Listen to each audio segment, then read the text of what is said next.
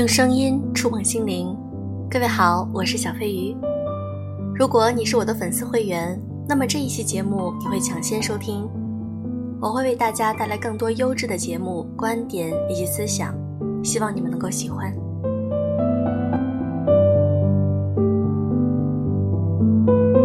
今天我想和大家分享一篇来自于蘑菇姑姑的文章。爱就是认真对待对方所在乎的每一件事。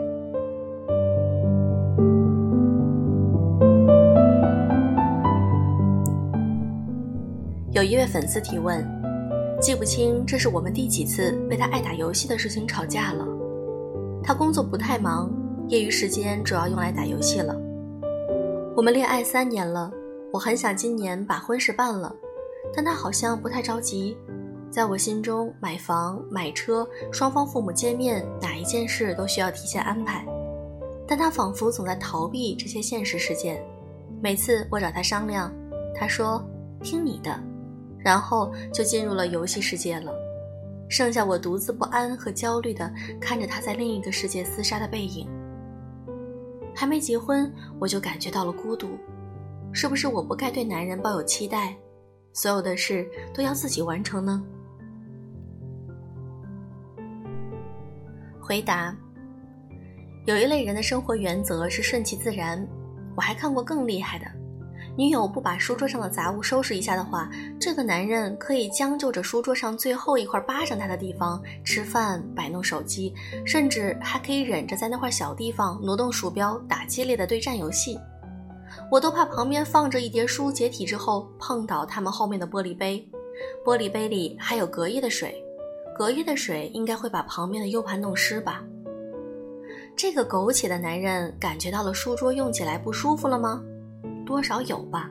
可是出于一种对刻意改变的抗拒，他选择最容易的过法，看不见。这种人也是有好处的，是比较好相处嘛，适应能力一流，生活能不改变就不改变，不太认同上进优秀那一套，只想把自己搞得快乐一些，比如打游戏。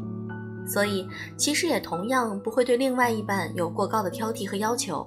总之，peace 就是一切，没有改变，你也就不用找我麻烦。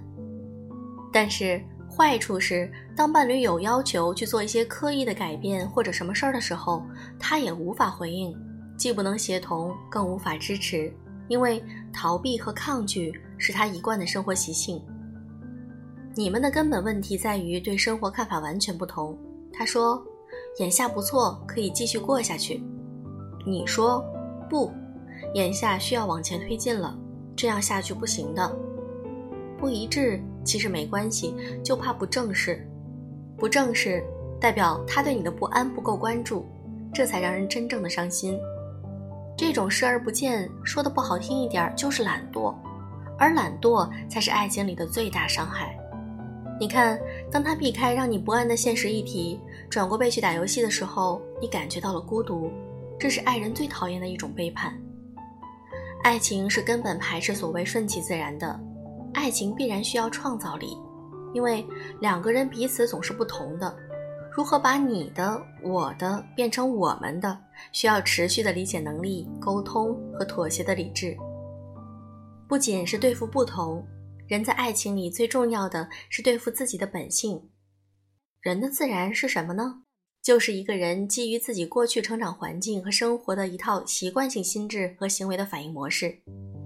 这个模式里都是好的吗？不一定吧。这个模式里有父母、文化、风俗、社会规范等留下的各种印记。可以说，我们的整个自我意识是在我们没有足够的自觉，也没有足够判断力的情况下被塑造的。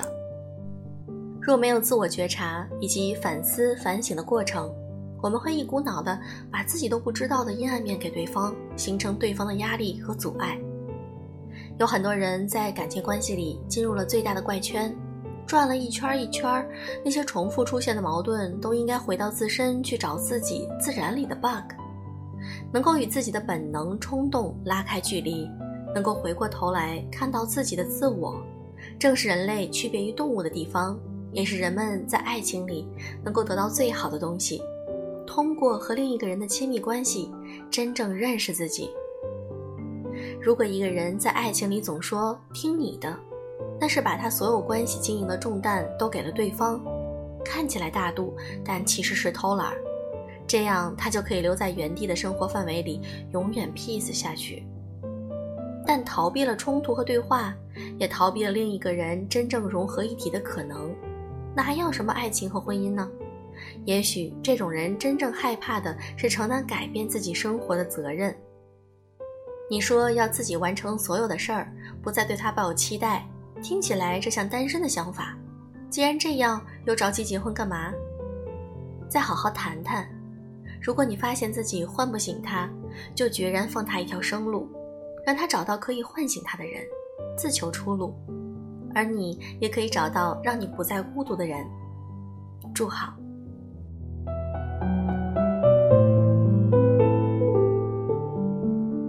就像这篇文章里的回答，其实我觉得有的时候亲密关系中，如果你真的出现了不可调和的矛盾，有时我会给粉丝的建议是，那么各自安好吧。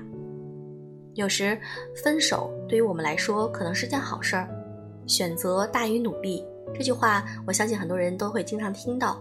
那么我们也知道，选择一个人，或者我们不论是在职业中还是情感关系中，选择对于我们来说更重要。有时并不是你不够努力，或者没有好好的经营感情，而是两个人之间存在着很大的差异，没有办法调和。那么这就是选择上的错误。OK，那我们就各自寻找出路吧。